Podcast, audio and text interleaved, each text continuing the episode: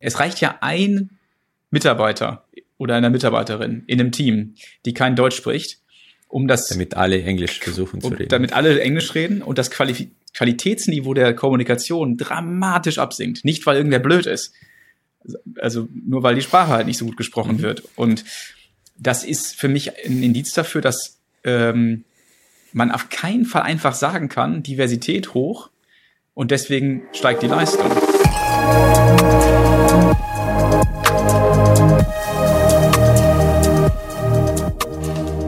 Lieber Lars, lieber Marc, herzlich willkommen bei unserem aktuellen Leader Talks. Es ist mir eine große Freude, eine Premiere zu feiern. Einmal zwei Gäste und dazu noch führende Berater in ihren Fachgebieten. Herzlich willkommen. Danke, Dankeschön. Vielen Dank für, Danke die, für die Einladung. Ja, äh, ich beobachte ja euch schon länger und ich fand die Tiefe und der Breite ihrer Beiträge zu Thema Führung immer super spannend. Vor allem äh, der Begriff Future Leadership setzt voraus, dass man irgendwo Old-Fashioned Leadership vorfindet. Und das ist da, glaube was eure Mission ist, von, von Old-Fashioned zu Future zu kommen, weil das einfach in die Future besser reinpasst. Äh, könnt ihr vielleicht die Grundzüge der Unterschiede zwischen der Vergangenheit und der Zukunft erläutern? So ein bisschen haben wir uns da auch ein Ei ins Nest gelegt, Lars, ne, mit dem Begriff. Wir, wir diskutieren ist immer halt wieder. Halt auch Marketing geprägt, das kann man nicht genau. leugnen. Das aber die so, Botschaft ja. ist klar, man will etwas erreichen. das ist ja okay.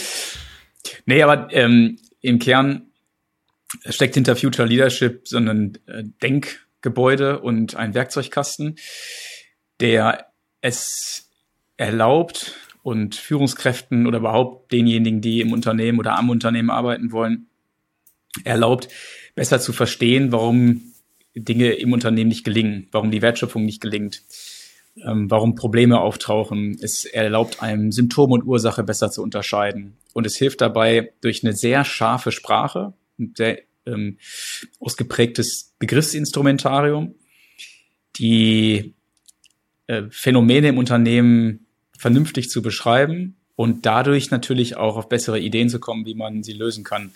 Und es ist eigentlich gar nicht so ein richtiges Alt gegen Neu. Ähm, was wir werden wir wahrscheinlich noch viel drüber sprechen gleich. Aber was wir immer sagen, ist, dass die Betriebsführung des 20. Jahrhunderts, die das 20. Jahrhundert geprägt hat, und das war ja insbesondere der Taylorismus, dass die auch heute noch unverzichtbar ist, aber nicht mehr ausreicht. Also dass es neben dem Taylorismus auch was anderes braucht, um mit dem der zunehmenden Dynamik der Wertschöpfung umgehen zu können. Und mhm. diese duale Wertschöpfung, dieses Doppelspiel, dieses Ineinandergreifen zweier Betriebsmodi, das ähm, kriegen wir mit Future Leadership nicht nur beschrieben und auf den Radar, sondern eben auch Werkzeuge in die Hand, wie man damit im Alltag konstruktiv umgehen kann. Mhm. Es bricht also, wenn man überhaupt von Brechen sprechen möchte, nur mit der singulären tayloristischen äh, Idee, Organisationen zu denken und zu steuern. Ähm, es integriert sie und es setzt ihr noch etwas daneben äh, für mhm. den dynamischen, für den komplexen Teil der Wertschöpfung, mit dem jedes Unternehmen äh, heutzutage zu tun hat, schon seit Jahrzehnten zu tun hat. Aber das heißt ja, dass die Ziele sind eigentlich identisch in beiden äh, Systemen. Man versucht etwas zu erreichen und da denke ich immer an James Clear, der sagte, man steigt nie auf das Niveau deines Ziele, sondern fällt immer auf das Niveau deines Systeme. So kann man das auch hier, glaube ich, beschreiben. Das heißt, wenn die Systeme nicht passen, ja. werden auch die Ziele nicht erreicht. Und äh, ein Motto, was ich bei euch immer wieder aufgreife, neben dem äh, Business-Theater, was viele spielen, äh, mhm. ist immer wieder das Thema nicht am Menschen rumdoktern, sondern am System. Kann man ja. das so zusammenfassen? Die, die Kern ist, eure. Das ist auf jeden Fall ein ganz wesentliches Element, äh, mhm. was wir wahrnehmen und gerne auch natürlich ein bisschen überbetonen, ist der sehr starke Fokus von sehr vielen Führungsberatern oder Führungsausbildungen, die am Führungsstil ähm, arbeiten. Also mhm. Führung passiert dann besser, das ist die Überzeugung, wenn äh, die Person, die führt, eine bessere wird, mit besseren Skills ausgestattet ist, besser ähm, kommunizieren kann, vielleicht an Charisma gewinnt, vielleicht an Klarheit gewinnt.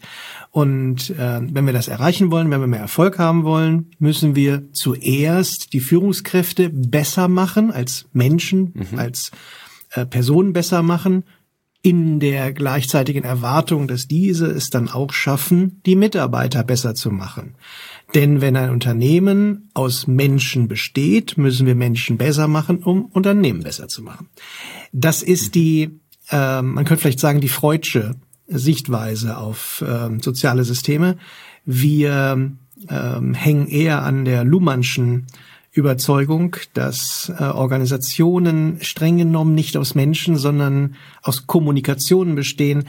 Oder man könnte es vielleicht so sagen, dass der institutionelle Rahmen, in dem Menschen ähm, sich engagieren, arbeiten, kooperieren, dass dieser Rahmen viel mehr über die Leistungsfähigkeit äh, entscheidet als die ganz individuellen Fähigkeiten, die wir keinesfalls negieren, aber mhm. die immer in der Priorität hinter dem äh, institutionellen Rahmen stehen. Und deswegen kann man durchaus unsere Botschaft verkürzen, ähm, verbessere den institutionellen Rahmen im Sinne der Wertschöpfung, dann wirst du auch besseres Verhalten der Mitarbeiter ernten. Also Doktor nicht an den Leuten rum zuallererst, sondern Doktor am System rum.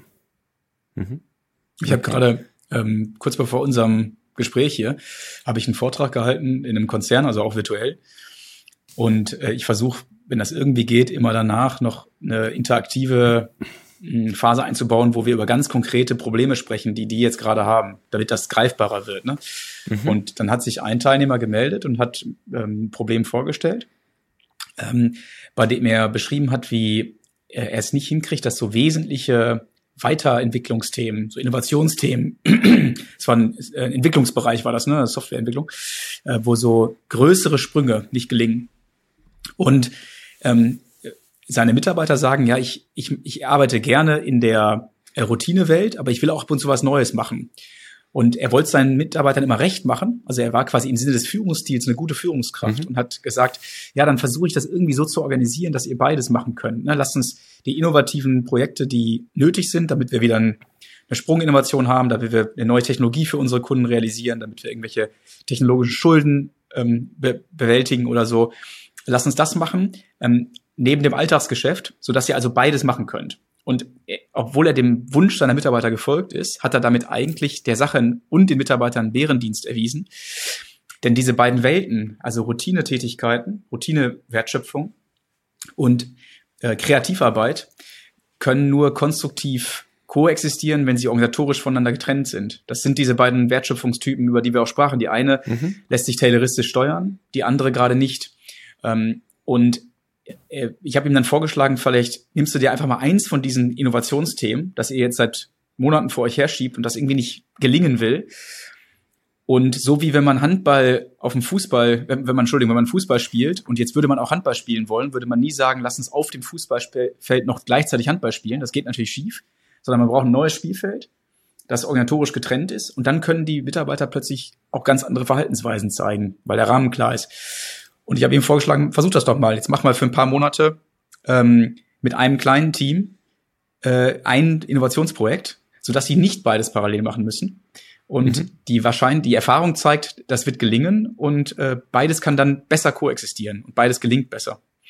Okay. Aber das ist ja im Prinzip das Problem der Ambidextrie, äh, wo viele Unternehmen versuchen, sozusagen das alte Geschäft und das neue Geschäft irgendwie zu erhalten und neu aufzubauen. Und das aber nicht trennen führt ja dazu, dass das kaum eigentlich managebar ist auf einer Seite, aber auch nicht effektiv. Das heißt, diese organisationelle Trennung wäre die zwingende Voraussetzung. Ja, das Problem der so. Ambidextrie genau. ähm, nehmen wir genauso wahr.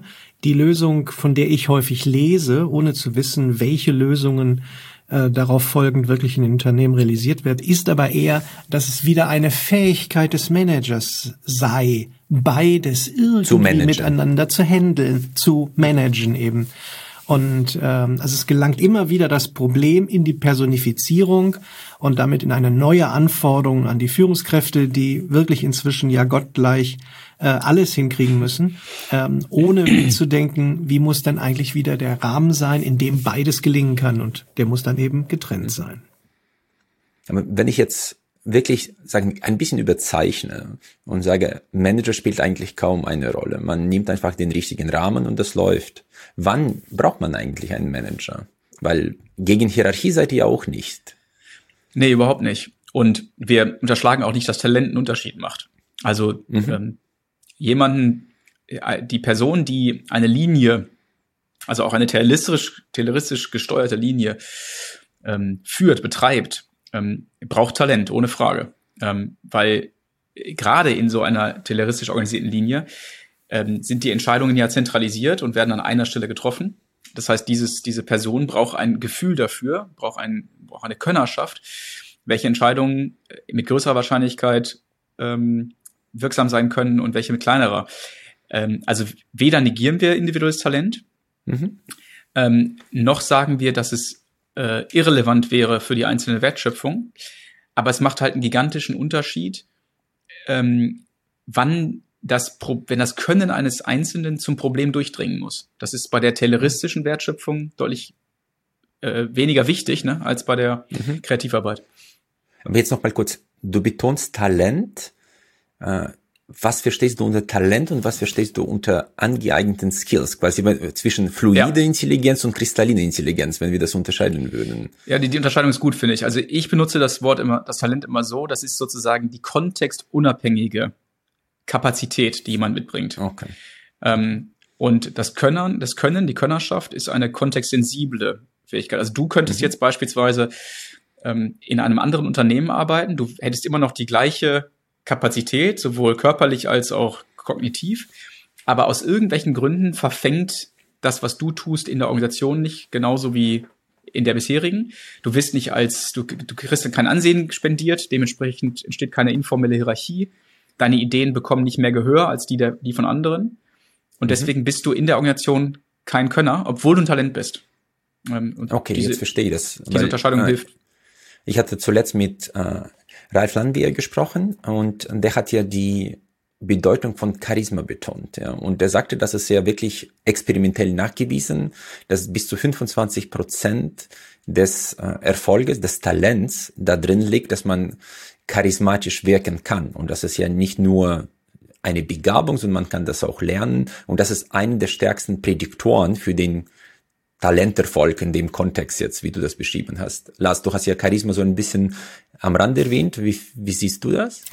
Na, ich würde auf jeden Fall ergänzen wollen, dass Charisma immer noch ein Ergebnis und eine, eine, eine Zus Zusprechung des sozialen Systems ist. Also der, die Person ist in dem einen Unternehmen eine, ein wirklicher Charismat und in mhm. einem anderen Kontext fällt das womöglich gar nicht auf, kommt das nicht zur Geltung, kann das nicht sich nicht ausleben? Und er wird eben nicht als charismatisch beschrieben. Also äh, all diese Beschreibungen, auch sowas wie Authentizität äh, oder eben charismatisch, sind nicht einfach nur Ergebnisse des der individuellen Fähigkeit, sondern der Resonanz, man, der Resonanz die genau. im System entsteht. Und dann wird plötzlich gesagt, ach guck mal, der mhm. Georgi ist wirklich ähm, charismatisch und vielleicht in dem Fußballclub, in dem du spielst, wirst du ja. vielleicht als Terrier wahrgenommen und nicht als Charismat, äh, obwohl ja. du der gleiche Mensch bist. Ja, das kann ich nachvollziehen. Nochmal äh, zurückkommend auf die Persönlichkeiten, die besonders als charismatisch, äh, talentiert, innovativ gelten. Ich meine, da wird immer Steve Jobs zitiert. Wenn ich jetzt nur einfach retrograd seine Erfolgsstory betrachte, wie er mit Menschen umgegangen ist, sei dahingestellt. Aber es ist schon in gewisser Art und Weise ihm gelungen, einige Branchen auf den Kopf zu stellen. Und da hat er manchmal auch bei Null begonnen Jetzt, ich denke jetzt an Pixar, wenn man das Buch darüber liest, weiß man, okay, der war auch dort eigentlich kontextunabhängig sehr talentiert, aber mit seinem eigenen Kopf. Welche Rolle spielen solche Persönlichkeiten, die tatsächlich ein Unternehmen im wahrsten Sinne des Wortes auf den Kopf stellen können? Das System. Also ähm, eine große. Ähm, ich, will, ich will mal ganz anders antworten. Mhm. Und zwar, wenn ein Unternehmen nach Strategieprozess schreit, das kennst du ja wahrscheinlich auch, ne? Dann das Unternehmen ja. sagt, wir brauchen, wir brauchen unbedingt einen Strategieprozess. Dann gehen bei uns immer die Alarmglöckchen an. Das ist nämlich meistens ein Indiz dafür, dass ein Kompensationsversuch erfolgt. Und zwar will da die Abwesenheit eines solchen Typs kompensiert werden, eines Unternehmers. Ähm, und Unternehmer definieren wir nicht als die juristische Person, die jetzt irgendwie Gesellschafter ist, sondern Unternehmer ist in unserem Begriffsverständnis ähm, eine Person, zwei Personen, drei Personen, meistens wenige, ähm, mhm. die im Unternehmen das Gefühl zur Verfügung stellen, wie es weitergehen kann, strategische Wetten abschließen ähm, und die Ansehen genießen. Und immer wenn mhm. so eine Person fehlt, dann entwickelt sich das soziale System aus seiner eigenen Selbstdynamik weiter. Ähm, okay. Aber auf neue Spielfelder gesetzt zu werden. Ne? Also wo, welches neue strategische Feld könnte man beackern? Ähm, setzen wir auf den Markt oder den Markt? Ähm, das erfolgt durch diese Kopplung zu Unternehmern. Insofern ähm, sind das unverzichtbare, naja, also ich muss präzisieren, wenn es nicht mehr reicht, dass man mit dem bisherigen Geschäft und der Fortsetzung des Systems, das natürlich an den Markt angepasst ist und erzogen worden ist auch von dem Markt, mhm. wenn das für, für die Zukunft nicht mehr reicht, dann kann ein System aus sich heraus diese Innovation, so eine, so eine, so eine, so eine neue strategische Wette nicht erbringen, sondern das braucht eine Symbiose zwischen der, dem Sozialsystem und dem Unternehmer und nochmal, es ist ein Platzhalter für, können auch zwei, drei sein. Ne? Also Lars und ich sind zum Beispiel, äh, würden uns als äh, Unternehmer von Intrinsify bezeichnen. Mhm. Ja, nachvollziehbar ist auch eine interessante Perspektive. Wenn man jetzt ein klassisches sage, mittelständisches Unternehmen mit ein paar hundert Millionen Euro Umsatz nimmt, ist ja meistens so ein dreiköpfiger äh, Vorstand oder eine dreiköpfige Geschäftsführung plus so ein Kernführungsteam. Ja, das ist ja auch ein System, schon alleine hierarchisch geprägt, ja, mit unterschiedlichen, im besten Fall komplementären Stärken, ja, und Eitelkeiten, okay, das gehört auch dazu bei diesen meistens Alpha-Tieren. Aber äh, wie platziert man diesen unternehmerischen Geist? Dann muss ein CEO da sein oder muss das aus sich heraus entstehen? Wie läuft so ein Strategieprozess in einem normalen Fall ohne Kompensationsdrang? Ja, das ist eher, was ich ja gemacht habe, ist ja eher eine Beschreibung anzufertigen. Also, mhm. ähm, wenn ein Unternehmen, ein Unternehmen hat einen Unternehmer oder hat ihn nicht, man kann ihn nicht machen. Ähm, also, oder wenn, aber wenn er fehlt, bitte? Oder ernennen so, kann man ihn auch nicht. Genau. Genau. Ähm, Entweder ist er da oder nicht. Mhm. Okay. Genau. Wenn man Glück hat und äh, also häufig passiert sowas ja, wenn irgendwie ähm, eine Nachfolge äh, äh, einsetzt oder so, ne? Mhm. Ähm, oder jemand das Unternehmen vielleicht sogar wechselt. Äh, wir hatten jetzt gerade ähm, einen Fall ähm, aus dem Bekanntenkreis von Lars, wo das der Fall war, ähm, wo also der Unternehmer weggegangen ist und jetzt mhm. merkt das Unternehmen, jetzt fehlt uns was. Das Unternehmen wurde immer versorgt von Ideen, ähm, die verfangen sind in der Kommunikation und bei denen man gespürt hat, damit kann man was anfangen. Aber das setzt halt voraus, dass diese Person zunächst einmal dieses Talent äh, besitzt und mhm. andererseits aber eben auch dieses Ansehen ähm, zu oder spendiert wird. Und jetzt kann es natürlich sein, dass irgendwo im Unternehmen noch jemand ist, der dieses Talent hätte. Aber das nee. heißt nicht, dass der vom System, darüber sprachen wir eben schon, äh, so markiert wird, ne, so wahrgenommen wird und das entsprechende Ansehen bekommt und auch die natürlich äh, nötige formale Macht, um solche Entscheidungen äh, treffen zu können. So ein Unternehmen ist auch nicht schwarz und nicht weiß zu sehen, weil ich meine, ich habe jetzt genug Patriarchen erlebt, ja, die den Erfolg der Vergangenheit die ganze Zeit nach vorne projiziert hatten, ja, und mit den Rezepten von gestern versucht, die Zukunft zu gestalten. Und manchmal sind sie extremst erfolgreich und wenn sie gehen, entsteht ein Vakuum, was jetzt durch keinen Nachfolger gefüllt werden kann. Aber es kann sein, wenn sie bleiben, erschaffen sie ein Riesenproblem, weil das Unternehmen verkrustet bleibt. Ja? Mhm. Gegebenenfalls auch im Erfolg von gestern. Ja, hundertprozentige Zustimmung. Okay. Aber es ändert nichts daran, dass ähm, diese Einschätzung ist ja auch immer nur retrospektiv zu erzielen. Also ich merke, guck mal, in den letzten zehn Jahren hat der Alte ähm, offenbar kein glückliches Händchen mehr bei den Wetten. In den ersten 30 Jahren seines Schaffens war das unfassbar. Da war ja fast jeder Schuss ein Treffer. Aber in den letzten zehn Jahren wird seine Trefferquote schwächer. Der weiß auch scheinbar nicht mehr so ganz genau, was wir tun äh, und wozu wir in der Lage sind. Und den Markt schätzt er inzwischen auch nicht mehr so ein. Äh, wie es am Anfang getan hat. Das lässt sich natürlich beobachten, aber in dem Zeitpunkt, wo äh, eine Wette vielleicht erforderlich wäre, lässt mhm. sie sich eben trotzdem nicht durch Partizipation ersetzen. Ähm, das ist nämlich der, der Umkehrschluss, der, na nicht der Umkehrschluss, sondern der, die, die andere Seite, von der man vom Pferd fallen kann. äh, dass man denkt, okay, wir wollen uns nicht mehr nur auf den einen verlassen, der uns die letzten Jahre mit guten Ideen versorgt haben. Lass uns das mal partizipativer machen mit der ganzen Führungsrunde. Vielleicht noch besser mit der gesamten Belegschaft und lass uns Strategie kollektivieren ähm, da können unter Umständen großartige Ideen dabei sein, aber sie verfangen eben dann nicht mehr. Und ähm, es fehlt der Erkenntnisknoten, der die Fähigkeiten des Unternehmens äh, kapitalmäßig, personell, technisch ähm, mit den Möglichkeiten auf dem Markt in Verbindung bringt. Und äh, das ist halt eben eine Person, in der sich sowas bindet. Das ist mhm. nicht zu kollektivieren. Deswegen äh, führt nichts daran, vorbei, den Unternehmer zu finden. Und wenn der, wenn er nicht mehr da ist, dann muss man Ausschau halten nach einem neuen. Vielleicht eine provokante Frage, wenn man Ausschau hält. Nach welchen Kriterien würde man ex post äh, versuchen, die richtige Person zu finden, um dann ex mortem nicht äh, dran zu scheitern? wie, würde, wie würdet ihr sozusagen äh, einen Unternehmer erkennen, vielleicht von außen? Ähm, also ich, ich, diese Frage äh, liegt mir die ganze Zeit schon auf der Zunge. Ich wollte dich nämlich fragen, ob du glaubst, dass du, weil wir haben das auch versucht, und das ist ja eng verwandt mit deiner Frage, äh, glaubst du in den erfolgreichen Unternehmen Gemeinsamkeiten in den Unternehmern zu erkennen? Also glaubst mhm. du, dass es, weil ähm, gibt es da irgendwas Verbindendes? Irgendwas, ja. was, und um meine Einschätzung dazu vorwegzunehmen, ich ich, ich habe es ums Verrecken versucht. Ich finde nix. Das ist natürlich anekdotisch. Ähm, aber ich traue auch den Studien nicht, die darüber gemacht werden, weil die da gewisse Variablen stillhalten. Ähm, also dieses, ne, gibt's da eine, gibt's da irgendwas, wo man sagen könnte, wenn die Person so ist, wird's was. Und ich habe jetzt alles erlebt. Die, die introvertiersten, die extrovertiertesten, die charismatischen, die weniger charismatischen. Oder denen man das zuschreiben würde. Und irgendwie finde ich da nichts. Und das ist teilweise auch eine Antwort auf deine Frage.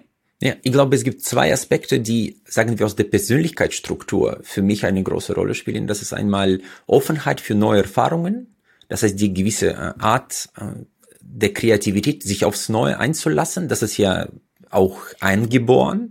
Und da gibt's Leute, die eher konservativer sind und einige Leute sind eher offen für neue Erfahrungen. Und dann ich glaube, der zweite Aspekt, der zum Unternehmen massiv gehört, das ist die Gewissenhaftigkeit. Weil es ist, viele erkennen ja die Chancen, die am Markt da sind. Ja, das ist ja selten ein Erkenntnisproblem. Häufig ist das wirklich ein Umsetzungsproblem. Und dafür brauchst du Durchhaltevermögen und rechte Gewissenhaftigkeit. Und bei den Unternehmen, die ich jetzt erlebt hatte, die wirklich, sagen wir, über die letzten 30 Jahre sehr erfolgreich waren, die waren immer mutig und offen für die neuen ähm, Chancen und waren unglaublich diszipliniert. Ja, das, und wenn man diese zwei Aspekte betrachtet, dann siehst du das, ja. Das, ich will gar nicht jetzt auf die Lebensläufe eingehen, aber du merkst bei einem Menschen, wie er tickt.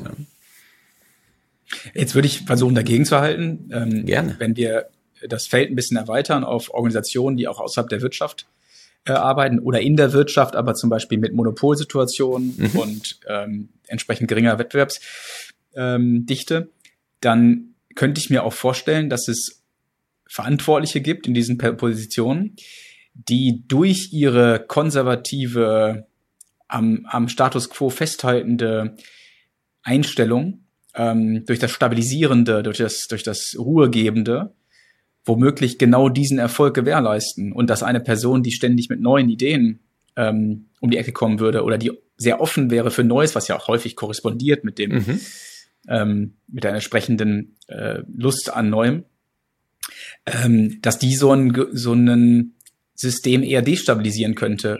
Das heißt, ich glaube, Unbedingt. es hängt auch viel damit zusammen, wie, wie, wie ist der, die relevante Lernumgebung sozusagen, die relevante Umwelt des Systems. Ja, ja, Marc, absolut. Nur ein Unternehmen ist dafür da, zu Unternehmen nicht zu unterlassen. Die Situation mit einer Monopolstellung, da geht es darum, zu unterlassen der Neuerung und dafür zu kämpfen, dass es so bleibt, wie es ist. Das, das sind ganz ja. andere Qualitäten gefragt und das ist für mich kein Unternehmer, sondern Bewahrer, der eine äh, Situation gegen kreative Zerstörung von Schumpeter, weil Monopolsituation ist eigentlich keine nominelle Situation, die wir normalerweise vorfinden. Wenn du aber in einem kreativen, unsicheren, komplexen Umfeld unterwegs bist, brauchst du eine gewisse Offenheit fürs Neue. Und wie gesagt, ich, ich habe mich mit dem Thema Serendipität beschäftigt. Das fand ich auch super. Ich weiß nicht, ob ihr euch damit beschäftigt habt. Das ist, wie man so die eigene Glückssträhne herbeiführt. Ja, und mhm. das ist, da brauchst du in einer Monopolsituation keine Glückssträhne. Es muss nur durch Lobbyarbeit so bleiben, wie es ist. Ja. Deswegen bin ich bei dir. Kontextabhängig brauchst du unterschiedliche äh, Talente. Ja. Ich erinnere mich anekdotisch. Ja, ich glaube, dann haben wir auch. Bitte, Marc, mach du den Satz zu Ende. Ich mach's nur, ich mach's, mach's quasi nur rund, weil ich jetzt auch glaube, dass wir da wenig Widerspruch haben. Also ähm, ich würde nur sagen, diese Realität dieser Organisation ist ja keine Minderheit. Also ich bin auch großer Freund der der kreativen, der Möglichkeit, dass kreative Zerstörung ihre Wirkung entfalten kann, äh, also von freier Marktwirtschaft. Aber de facto finden wir ja auch unglaublich viele Organisationen vor, äh, die entweder diesen Bedingungen nicht ausgesetzt sind oder weil sie ähm, nicht Wirtschaftsunternehmen sind, sondern in politischen Umfeldern oder Verband oder was auch immer. Ähm, ne? Dann, das heißt, und das heißt, und diese Organisationen müssen ja auch überleben. Ähm, und äh, mir ist wichtig, weil das immer wieder beobachtet, wenn man das immer wieder beobachten kann im Moment, mir ist wichtig, dass diese Vielfalt bei der äh, Beschreibung und damit auch der Idee für Weiterentwicklung berücksichtigt wird, weil sonst wird zum Beispiel Agilität eingeführt in einem in einer Behörde, äh, irgendwelche agilen Methoden, die halt total äh, nutzlos Hip sind, ne? ja, aber bringen nichts. Weil es Hips ist, genau. Ja. Ja, ja. ja. aber das passt Punkt, ja, dann sind wir beieinander. Ja. Lars? Ja, ich wollte nur meiner äh, ebenfalls vorherrschenden Skepsis gegenüber diesen, diesen beiden Punkten, die du genannt hast, äh, durch die Anekdote des äh, ehemaligen Topmanagers Percy Barnevik, der bei ABB in der Schweiz ja mal äh, sogar Manager of the Year, das erste Mal ein Europäer bei den Amerikanern als Manager of the Year ähm, gegolten hat und der eben auch beschrieben wurde als visionär, als durchsetzungsstark, also alle positiven Eigenschaften, ähm, äh, auch durch ähm, beharrlich, diszipliniert. Und mhm. das alles in der Zeit, wo ABB wuchs und wuchs und wuchs und der Aktienkurs immer höher wurde und dann fiel er plötzlich, übrigens nicht als einziger, sondern fast alle, weil durch eine Weltwirtschaftskrise ähm, es ein bisschen bergab ging. Und plötzlich ähm, wurde Percy Barnevik als beratungsresistent beschrieben, äh, nicht mehr offen für Neues. Also ich glaube, dass der, dieser Halo-Effekt, glaube ich, so wird er typischerweise genannt, eine, eine große Rolle auf diese Einschätzung ähm, spielt. Deswegen tue ich mich schwer damit, äh, wirklich solche persönlichen, dieses offen für Neues ähm, einer Person so klar zuschreiben zu können und vor allen Dingen als Erfolgsgarant oder naja, so hast du es nicht ausgedrückt, aber zumindest als Erfolgszutat ähm, so, so hinzunehmen. Äh, lass, da bin ich bei dir. Ich will da, da jetzt zu eigener Verteidigung äh, das aus einer anderen Perspektive betrachten, weil ich ja nur ein Persönlichkeitsmodell mhm. aufgegriffen hatte, ja. The Ocean oder Big Five. Ja. Und mhm. es ist einfach, jeder hat eine Persönlichkeitsstruktur. Ja. Mehr introvertiert oder mehr extrovertiert, mehr offen oder weniger offen. Und äh, es gibt ja im Prinzip nur zwei Faktoren, die laut äh, der aktuellen Forschung an einigen Zwillingen überhaupt den, sagen wir, beruflichen oder Lebenserfolg mit dem kognitiven Touch äh, begründen. Und das ist einmal Intelligenz. Das heißt, wenn man, es ist halt einfacher, intelligenter zu sein als dummer. Das ist so im Leben. Das ist, erklärt ungefähr 25 bis 30 Prozent des Lebenserfolges in kognitivem Umfeld. Und zweiter Aspekt, der überhaupt äh, messbar ist, ist die Conscientiousness, sozusagen Gewissenhaftigkeit. Und das erklärt auch weitere fünf bis zehn. Das heißt, insgesamt vom Lebenserfolg kann man nur 35 Prozent erklären. Ja, da kommt die Offenheit für Erfahrungen gar nicht mehr vor, weil das nicht messbar ist. Und da bin ich absolut bei euch. Nur, ich glaube, es ist einfacher, die neuen Chancen aufzugreifen und umzusetzen, wenn man grundsätzlich tendenziell offen ist, auch von der Persönlichkeitsstruktur, als konservativ. Das war eine Ableitung. Das kann ich gar nicht mit Studien belegen. Ja.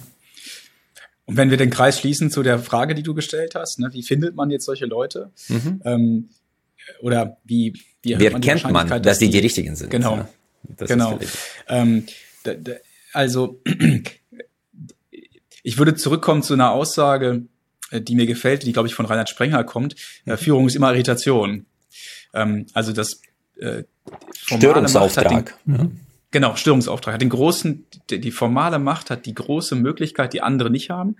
Sie kann unwahrscheinliche Kommunikation wahrscheinlich machen. Durch Grenzziehung, durch Räum, Raumbildung, durch äh, Strukturveränderung, ähm, durch ähm, Enttabuisierung. Also sie, sie ermöglicht durch diese Störungen stabile Muster aufzuwühlen. Mhm. Und wenn Personen im Moment in der Organisation keine sichtbare ähm, Rolle genießen, kein Ansehen, dann ähm, und man glaubt aber, da, da lauert was, da lauert Potenzial, dann könnte eine Möglichkeit sein, dass sowas sichtbar wird, dass man durch Störung, durch mhm. äh, strukturellen Eingriff beispielsweise, durch eine Teamveränderung dafür sorgt, dass sich, dass die ausgetretenen Pfade ähm, wieder verdeckt werden ähm, und dass sich dadurch neue kommunikative Strukturen einstellen können. Und da kann es dann auch passieren, dass jemand, der vielleicht vorher noch als der ewige Praktikant äh, markiert worden ist, jetzt plötzlich ähm, als, als eine wesentliche Führungsperson wahrgenommen werden kann. Mhm. Jetzt, was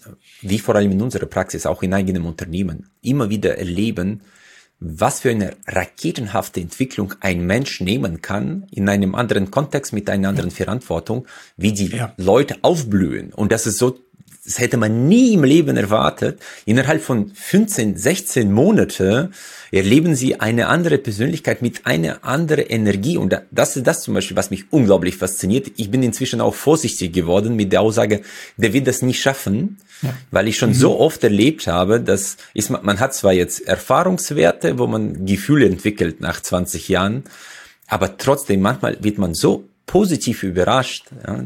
Und umgekehrt. Manchmal sagt man, das ist eine Rakete und dann merkt man, okay, Sprit ist gar nicht da, in die Stratosphäre zu fliegen. Das ist auch äh, immer wieder der Fall.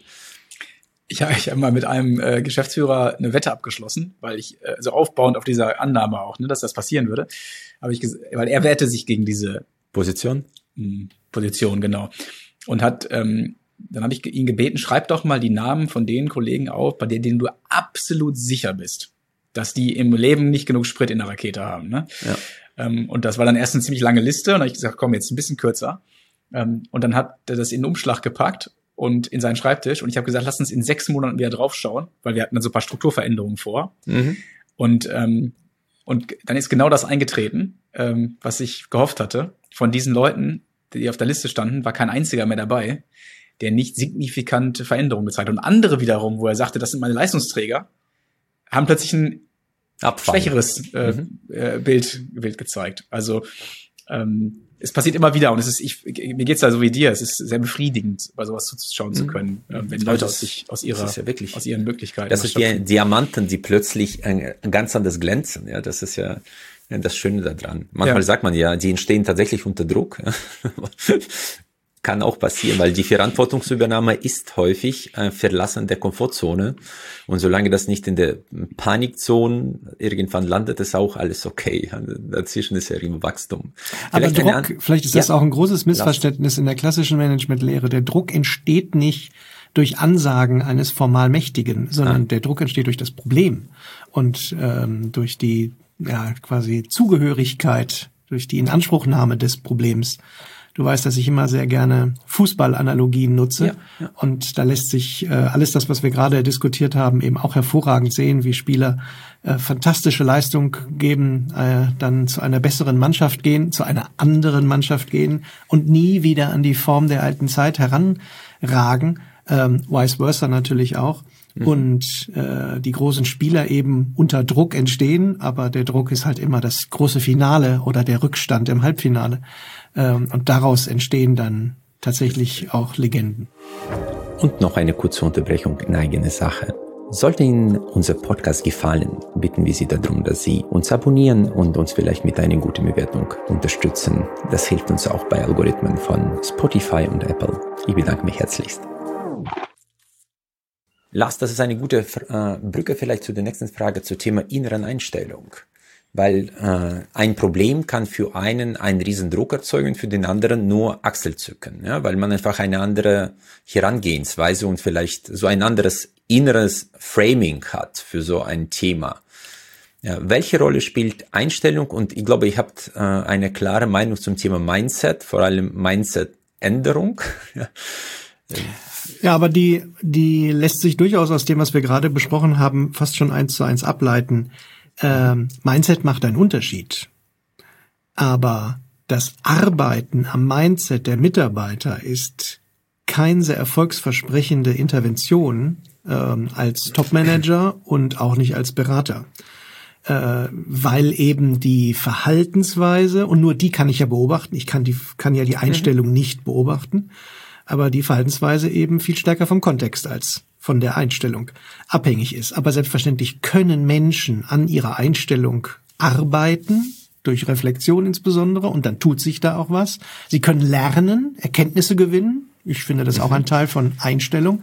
All das spielt eine Rolle, all das ist da, all das kann Unterschiede ausmachen, aber eben daraus wird nicht der Auftrag, äh, dieser ja auch durchaus als übergriffig bezeichnende Auftrag eines Managers an der Einstellung seiner Mitarbeiter arbeiten zu müssen. Okay, wenn ich jetzt äh, auf einer Seite Individuum habe, auf der anderen Seite Institution, äh, wie ordne ich ein Narrativ, eine Organisation? Weil auch wenn ich jetzt Bayern München, bei, bleiben wir bei Analogien. Mir ist an mir das hat eine gewisse energetische Aufladung und mhm. Anspruch an die Leute, die da drin sind. Und das mhm. ist jetzt, ich weiß nicht, ob das institutionell das geprägt Kultur, oder ja. traditionell. Nee, das ist Kultur. Genau. Und Kultur Aber Kultur folgt ja des, der Struktur, kann man ja so sagen. Die Frage ist, wie erschafft man ein Narrativ? Ja? Ein Narrativ schafft sich immer selbst. Mhm. Also äh, die Kultur ist ja nichts anderes als die ähm, das Kraftfeld von vergangen in der Vergangenheit getroffenen Entscheidungen könnte man sagen. Ne? Also mhm. es, werden, es wurden Entscheidungen getroffen und die sind jetzt Prämissen für zukünftige Entscheidungen.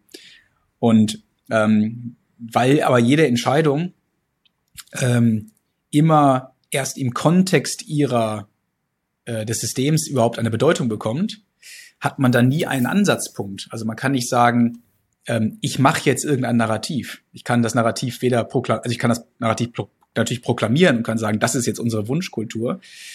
Ähm, aber deswegen entwickelt sich das System ja nicht in die Richtung, weil das System eben nicht aus der ähm, aus den angelieferten Mitteilungen der Mitarbeiter besteht, sondern aus seiner selbst erzeugten ähm, Kommunikationsvergangenheit. Mhm. Das ist, äh, ich kann das jetzt nicht einwerten, wie wahr das alles ist, aber wenn man jetzt die Transformation von Microsoft seit 2014 betrachtet, wo Nadella da eingestiegen ist, und er hat ja äh, zufällig das Buch von Carol Dweck in die Hände bekommen, Growth Mindset. Weiß nicht, ob ihr das Buch mhm. kennt. Ja, und ich habe es noch nie gelesen, aber ich kenne es, ja. Äh, genau, und ich, mein nächster Newsletter wird das Thema aufgreifen, äh, weil ich das total faszinierend fand. Und es geht eigentlich um dieses Narrativ weg, ich weiß alles, hin zum, äh, zum ich lerne alles.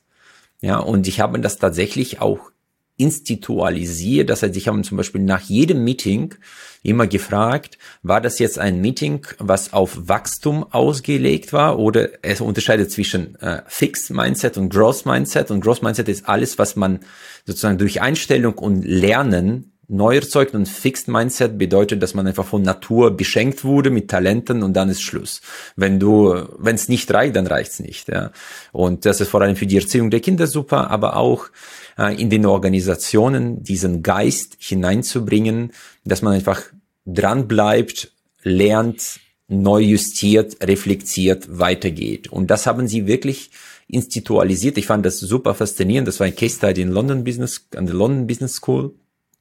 Und ich habe das ganz groß getreten. Das Buch ist auch sehr, sehr spannend. Da kann ich auch echt empfehlen. Ja. Also, ich glaube, was der, der, der Punkt, um den es uns geht, immer ist, dass wenn jetzt jeder, der in einer Organisation arbeitet, jedes Mitglied über ein Growth Mindset verfügen würde. Mhm. Also nehmen wir uns die Bundeswehr. Stellen wir uns mal vor, wir würden jetzt jeden bestehenden, jedes bestehende Mitglied der Bundeswehr nehmen, ähm, auf den Verdacht hin, dass die vielleicht kein Growth Mindset haben, wegnehmen und austauschen durch ausschließlich Mitglieder, die ein Growth Mindset haben. Unter der Voraussetzung, dass sie die Qualifikation mitbringen. Ne? Mhm. Das, davon gehen wir jetzt mal aus dann ist damit eben nicht gewährleistet, dass sich in der tagtäglichen Zusammenarbeit ein Verhalten manifestiert, das Ausdruck eines Growth Mindsets ist. Mhm. Weil die Organisation was anderes ist als die, ihre Mitglieder. Ähm, um diesen Punkt geht uns, geht's uns immer. Und Ähm, insofern, aber vielleicht meinst du das ja auch, oder vielleicht kommen wir genau über diese Schiene zusammen. Wenn ich mir jetzt die Frage stelle, was braucht die Wertschöpfung mhm. und wie können wir davon profitieren, dass durch ähm, einen besseren Umgang mit Irrtümern genau. man schneller gelernt wird. Ne? Das ist der Punkt. Ähm, genau. Und, und, und wenn ich das versuchen möchte zur institutionellen Praxis zu machen, dann muss ich natürlich Strukturen verändern.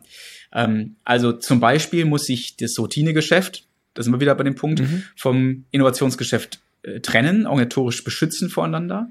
Und dann kann die Wahrscheinlichkeit erhöht werden, dass Leute sagen, Schwamm drüber, nächster Versuch. Mhm. Ähm, weil sie nicht gleichzeitig darauf angewiesen sind, die Kennzahl zu befriedigen, den Report abzugeben, den Meilenstein einzuhalten und sonst alles Mögliche zu befriedigen, was eben in die Routine-Wertschöpfung reingehört. Also will sagen, es hat immer viel mehr mit der Organisation zu tun, als mit den Menschen, die da arbeiten. Ja, verstehe ich. Das ist nachvollziehbar. Es geht ja eigentlich darum, äh, das heißt, äh, was ich mitgenommen habe und was meine Kinder jetzt auch schon davor immer wieder vor Augen hatten, wenn etwas nie geklappt hat, immer ein mächtiges Wort hinzuzufügen, noch nicht geklappt hat. Und das ist mhm. der Umgang mit Irrtümern, dass man sagt, okay, das hat nicht funktioniert, wir suchen weiter oder wir versuchen es weiter. Ja? Dass man nicht entmutigt wird, dass es so geht Richtung Resilienz oder Antifragilität. Mit jedem äh, gemachten Fehler werden wir stärker, weil wir mehr lernen. Ja? Und das ist Growth Mindset. Ja? Aber mir ging es nur um Narrativ und ich kann eure Denke auch sehr, sehr gut verstehen. Ich fand es einfach nur super spannend, wie Mia San Mia einfach funktioniert. Und wenn ich jetzt, es gibt ja diese Underdog-Ansatz, wo man ein anderes Narrativ verfolgt, wie zum Beispiel Freiburg. Ja, die sagen, wir kämpfen immer gegen Goliaths, weil äh, Lewandowski verdient mehr als die gesamte Mannschaft von uns. Ja, mhm. da ist es ja klar, dass wir mit einem anderen Narrativ reinkommen. Man hat aber da die psychologische Sicherheit auf einem anderen ausgeprägten Niveau, man nicht unter dem Leistungsdruck steht, auf jeden Fall gewinnen zu müssen, weil manchmal man auch verlieren darf. Ja, das ist. Ich glaube, der Unterschied auch in unserem Gespräch kristallisiert sich immer dadurch heraus, dass du, na, das, was ich höre, ist, dass du es immer von der anderen Seite aufzäumst, das Pferd. Meinst du vielleicht mhm. nicht so? Und ich höre es vielleicht falsch. Kann sein. Aber ähm, ich höre immer, wenn wir ähm, äh, diesen unbedingten Leistungswillen in uns tragen, dann wird uns das immer mehr ein Stückchen Richtung Analogie Bayern München bleiben. Bringen. bringen. Ja. Und ich sage, nee, die Entscheidungen, die getroffen wurden, bei Bayern München wahrscheinlich insbesondere durch Uli Hoeneß, radikalst Leute aus der Mannschaft zu nehmen, die nicht auf dem allerhöchsten Niveau performen, selbst wenn sie es prinzipiell könnten, aber jetzt zwei Saisons schon nicht, dann fliegen sie raus. Diese Entscheidung führt dazu, dass sich ein Narrativ, ein Mindset in der, ein kollektives Mindset entwickelt und die Entscheidungen eines SC Freiburgs 13 Jahre lang an einem, an einem Trainer festzuhalten und jetzt bei Streich schon wieder elf Jahre an einem Trainer festzuhalten, ähm, nähert halt immer mehr das Narrativ, ach guck mal, hier ist man sicher, auch wenn es mal mhm. ein, zwei Saisons sogar bergab geht. Und mhm. das finde ich, ähm, das ist, könnte der Unterschied in Doch, unserem das Blickwinkel ist ein sein. Guter Punkt, Lars. Das ist ein sehr, sehr guter Punkt. Ich kann das auch gut nachvollziehen, wie du das zum Ausdruck bringst. Äh, es konterkariert natürlich die Aussage davor, dass man die Passung nicht von Anfang an erkennen kann. Ja. Ja, dass die Leute sich plötzlich genau. in einem anderen Team entfalten können. Man kann das nur Wahrscheinlichkeit erhöhen und genau. auch das kann man wieder vom Fußball lernen. Da gibt's Scouts und diese Scouts sind typischerweise Beobachten, selbst ja. Weltklasse-Spieler gewesen oder zumindest hochklassige Spieler gewesen. Denn Talente erkennen Talente. Talente, natürlich wird von denen auch die Laktatwerte gemessen und die Sprintgeschwindigkeit. Also es gibt schon Messwerte. So ist es nicht. Aber ob dieser Spieler bei uns einschlagen könnte oder nicht, ist halt nicht Ausdruck von Kennzahlen, sondern Ausdruck eines Gefühls. Und zwar von einem Menschen, der selber über ähnliche Fähigkeiten verfügt oder verfügte. Also deswegen Talente erkennen Talente. Äh, aber selbstverständlich kann jeder Scout auch daneben liegen. So. Und ein guter Scout ist nur der, der, dessen Trefferquote etwas höher ist als von einem schlechten. Es ist eben Kontingent das ist, ich, ich stelle fest, wir haben eine sehr, sehr hohe Übereinstimmung, deswegen komme ich jetzt mit der nächsten Frage, wo wieder, glaube ich, eine hohe Übereinstimmung haben, aber vielleicht für die Zuhörer ist das äh, spannend. Äh, kann man ein Talent durch Geld äh, zu mehr Leistung motivieren? Ja? Da dürfte eigentlich Können wir alle alles, gemeinsam Nein sagen, ne? Genau, da dürfte eigentlich alles dagegen sprechen, was wir auch aus der schon sehr, sehr alten Motivationsforschung oder so heraus kennen. Ja, das ist ja ähm, faszinierend, äh, dass das also, äh, vielleicht am bekanntesten ist, aber am wenigsten umgesetzte ja, ja, das ist das bekannteste, ja. Aber vielleicht sollten wir äh, unserer gemeins unseres gemeinsamen Präzisionsanspruchs halber äh, schon sagen, dass man natürlich dadurch es schaffen kann, dass ein Vertriebler es irgendwie hinkriegen wird, noch mehr Umsatz zu holen. Ne, wenn er jetzt eine höhere Provision bekommt, dann ähm, ist das vielleicht für ihn total attraktiv und er wird sich die, er wird quasi alle Potenziale, die in ihm stecken, wird er wecken, um mhm. nochmal einen Umsatz mehr rauszuholen. Aber ob das jetzt die Organisation nutzt, das ist ja die große Frage. Mhm. Also, weil dann ist er zwar, ähm, dann, dann hat er das Ziel erreicht, ähm, oder vielleicht sogar übertroffen. Aber hat er jetzt Aufträge reingeholt, die wirtschaftlich sind? Hat er die Machbarkeit mitbedacht? Hat er und so weiter? Also man kann, und das, das weißt, weißt du ja selber, ich erzähle es nicht dir, sondern uns und, und den Zuhörern, ähm, man kann natürlich schon über Belohnung dafür sorgen, dass Menschen etwas tun.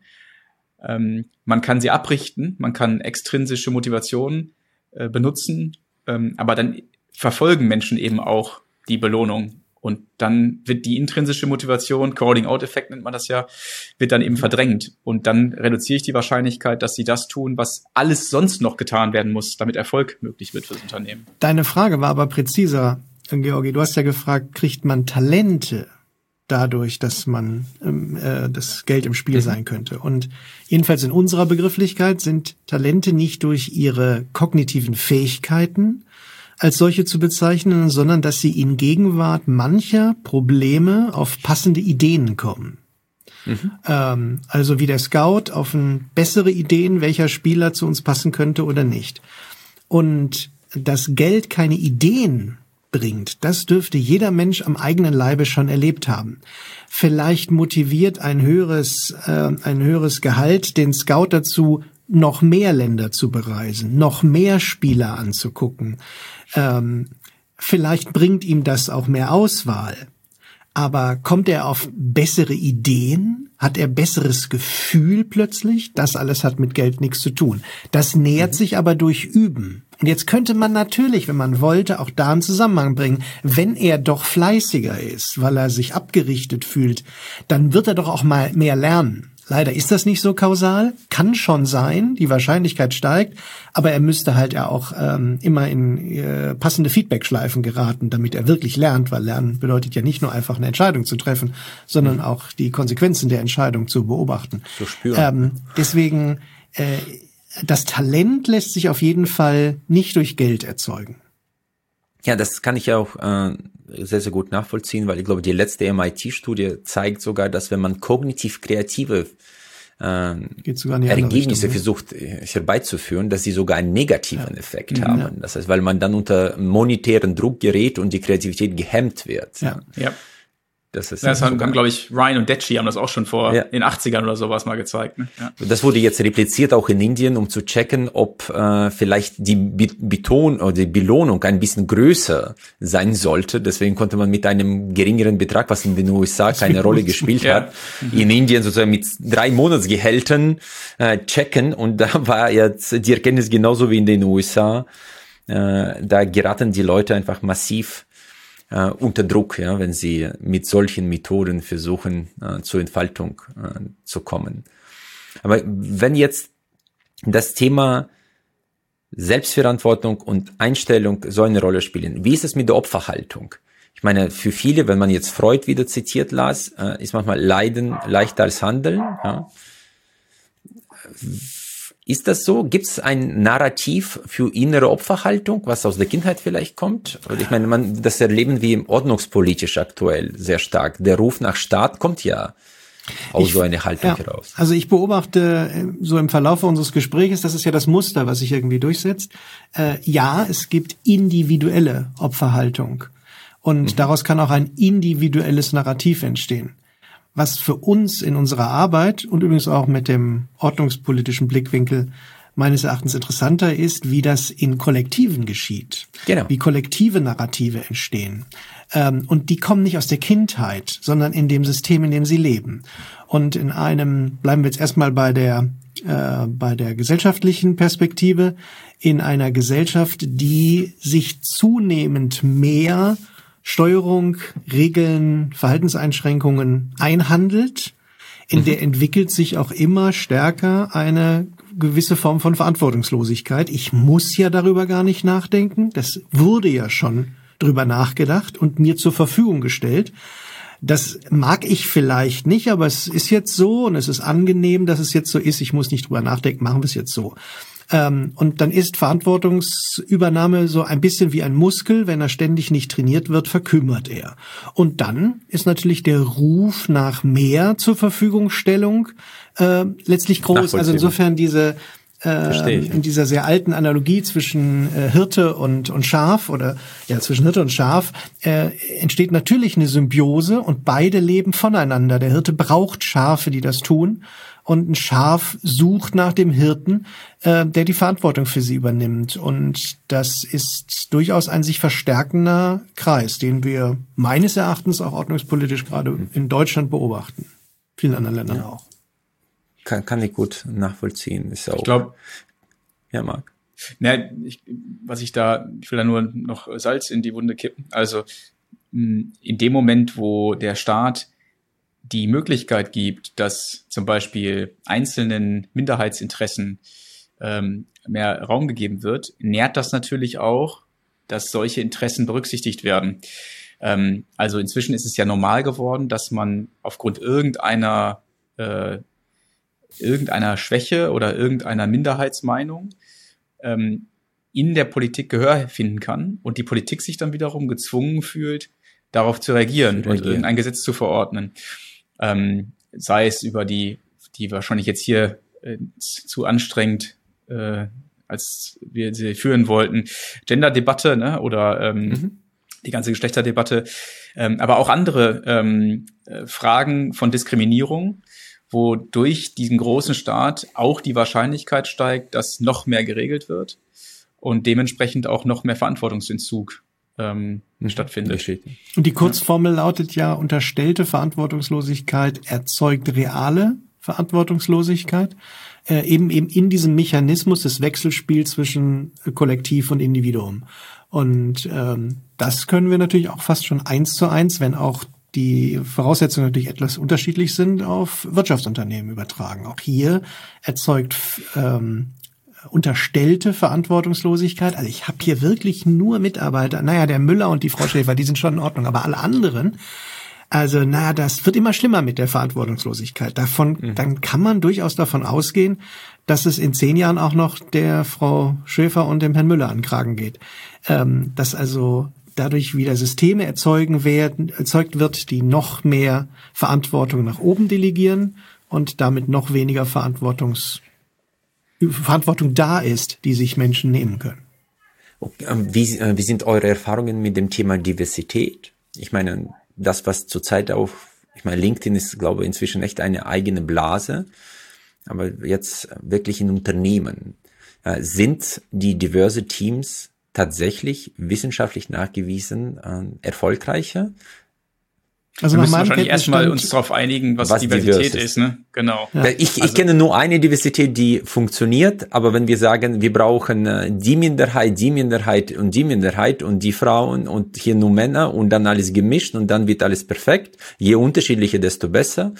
Das ist ja die aktuelle Debatte. Ja. Wir müssen sozusagen alle irgendwie vertreten lassen, damit es wirklich kreativ sein wird. Ja. Ja, also ähm, mein Kenntnisstand ist, dass es bisher keine Studie gibt, die nicht in die Kausalität-Korrelationsfalle getappt ist. Mhm. Ähm, vielleicht auch, weil es wissenschaftlich nicht möglich ist oder ähm, studientechnisch nicht möglich ist. Das weiß ich nicht ganz genau.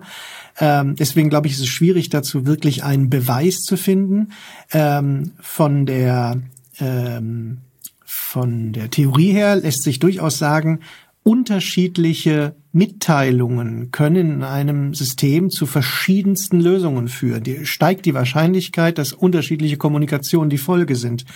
Aber diese unterschiedlichen äh, Mitteilungen lassen sich natürlich nicht auf so simple Kriterien wie Geschlecht oder Herkunft mhm. alleine reduzieren, weil selbstverständlich können Männer und Frauen das Gleiche sagen. Selbstverständlich können ähm, äh, asiatische und südamerikanische Mitarbeiter mit den gleichen Meinungen sozialisiert sein, jedenfalls Business-Meinungen, ähm, so dass es verdammt schwierig sein wird, das über Kriterien herauszufinden.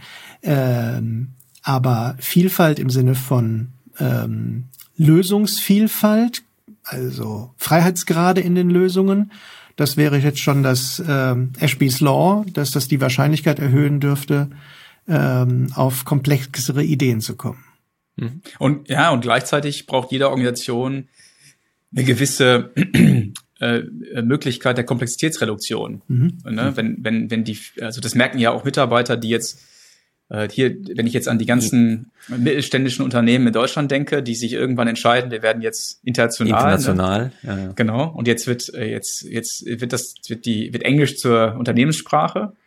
Ähm, und wir stellen, es reicht ja ein Mitarbeiter oder eine Mitarbeiterin in einem Team, die kein Deutsch spricht, um das. Damit alle Englisch versuchen um, zu reden. Damit alle Englisch reden und das Quali Qualitätsniveau der Kommunikation dramatisch absinkt. Nicht, weil irgendwer blöd ist. Also nur weil die Sprache halt nicht so gut gesprochen mhm. wird. Und das ist für mich ein Indiz dafür, dass ähm, man auf keinen Fall einfach sagen kann, Diversität hoch und deswegen steigt die Leistung. Ähm, mhm das ist eine, das ist eine zu banale, zu plumpe Formel. Natürlich hilft es manchmal, dass ein neuer Blickwinkel dazu kommt, aber dieser Blickwinkel wird ja nicht deswegen so viel besser, weil es jetzt eine Frau ist oder weil es jetzt ein ähm, äh, jemand aus einer bestimmten Kultur ist oder mit einem gewissen Hintergrund äh, der Ausbildung, ähm, sondern es, es hat halt was mit der, mit dem, mit, also oder alles das kann es sein, ne? Alles das kann das auslösen. Am Ende geht es darum, ist es eine Störung in dem Sinne, die äh, ist es eine Perspektive, die bis jetzt noch keine Berücksichtigung findet und nützt die was für die Wertschöpfung. Aber das zu reduzieren auf diese objektiven Kriterien finde ich mhm. extrem unterkomplex. Ja, eindeutig. Was für mich äh, super interessant als Erkenntnis war, das Thema fluide und äh, kristalline Intelligenz in unterschiedlichen Lebensphasen. Das heißt, Management-Teams, die sozusagen unterschiedliche Alterskohorten beinhalten, dass sie so fluide Intelligenz und kristalline Intelligenz zusammenbringen und sowohl von der Geschwindigkeit und Kreativität der Jugend profitieren, wie auch von dieser Weisheit und einfach angelernte Skills der älteren Leute. Ich meine, in der Militärbereich, sie sind ja immer wieder Vorreiter bei einigen Techniken, das ist ja auch gang und gäbe, dass man bewusst äh, die Entscheidungen in eine Altersmischung sozusagen trifft. Ich erinnere mich noch, als BMW sein Werk in Leipzig eröffnet hat. Ähm, da haben sie sehr bewusst aus jeder Lebensdekade Mitarbeiter neu eingestellt, also auch 50-Jährige. Ähm, mhm. Aber die Argumentation damals war wen, weniger diesen Aspekt, den du gerade angesprochen hast, sondern mehr, weil wir dann haben wir ab dem fünften Betriebsjahr haben wir Fluktuation und diese Fluktuation wird uns gut tun. Wenn wir jetzt nur junge Leute einstellen, haben wir die eben erst in 30 Jahren und das ist ja, uns ja. zu spät. Verstehe ich. Nein, das, ich meine, auch in einer, im Beratungsgeschäft ist es ja bei uns auch so, dass ja. die Mischung sehr, sehr wichtig ist, ja, dass die junge Menschen mit kreativen, wilden Ideen, rebellisch sind, aber trotzdem da irgendwo ein Zusammenhalt äh, entsteht, was auch die Kompetenz und Reputation über die Jahre. Aber ist das äh, nicht auch wieder bringt. zu einfach, Georgi? Es gibt doch auch den 50-Jährigen mit durchgeknallten Ideen und den 20-Jährigen, der quasi schon äh, etabliert, gesettelt und unverändert ist. Also das es hat doch wieder weniger mit dem Alter zu tun, oder? Doch, doch, Lars. Das ist leider hat das was schon mit dem Alter zu tun, auch wenn es jetzt dir nicht schmeckt. Mir hat es auch nicht geschmeckt, als ich da drüber viel gelesen habe. Aber wenn du einfach die äh, die Nobelpreisentdeckungen auswerten würdest, würdest du feststellen, dass kaum irgendwelche in 50er oder 55 oder mit 60 entdeckt werden. Verleihung ja, aber die Hauptentdeckungszeit liegt zwischen 28 und vielleicht äh, 38 Jahren. Das ist da, wo die Menschen in deren biologische Präzision die höchste Kreativ- und äh, Prozessorleistung abrufen. Das ist ein biologischer Effekt. Das hat mit Institutionen, das hat was nur mit Biologie zu tun. Ja, das heißt, fluide Intelligenz sinkt leider, die kristalline steigt. Da muss man sich damit abfinden.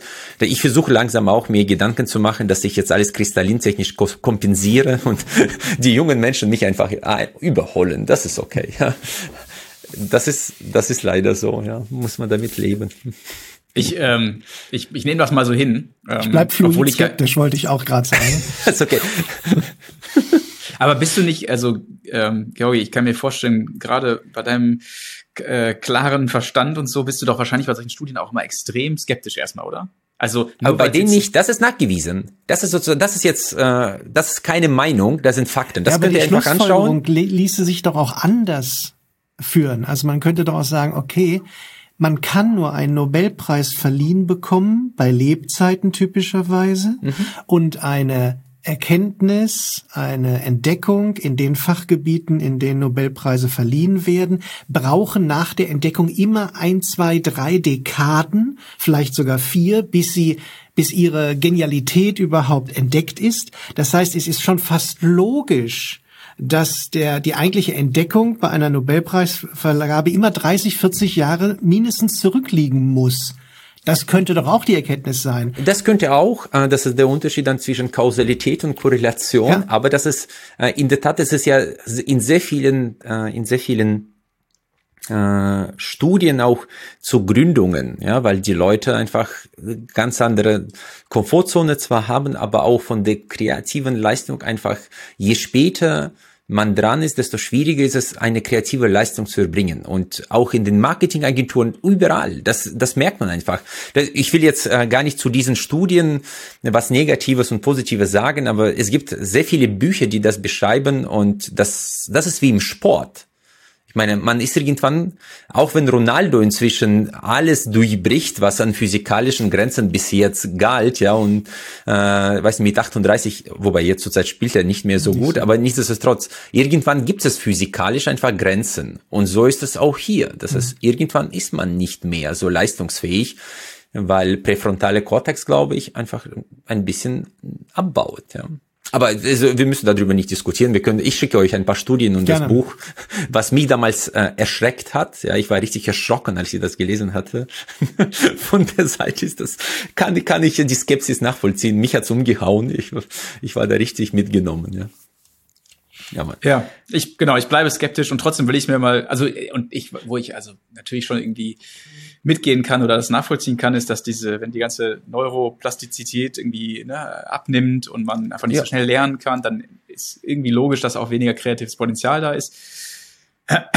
Aber es gibt ja auch Sachen, die man dagegen tun kann. Genau. Ähm, kann dir sogar zwei Sachen nennen. Das ist nicht Lernen, sondern das ist äh, Kraftsport und grüner Tee, Marc. Von der Seite heute Abend. Da bin ich schon mal ganz gut ausgerüstet. Nee, da brauche ich ja. gar nichts mehr ändern. Muss mich noch bei Kaffee umstellen dann. Hm. Der Kaffee ist auch, auch okay, aber grüne Tee ist einfach sehr wirksam. Ja. Aber vielleicht ein sehr, sehr guter Punkt, was uns natürlich bewegt, das Thema Change Management. Ihr sagt ja, dass Change Management per se unmöglich ist, weil Change und Management nicht zusammenpassen. Ja. Ist natürlich eine Zuspitzung, äh, weil wir damit. Aber eine angenehme, ich ja, finde sie, sie cool. Weil wir damit natürlich auch eine große, ist voraussetzungsreich, weil wir natürlich ein spezielles Verständnis vom Management hat. Man kann auch ein ganz anderes haben. Ne?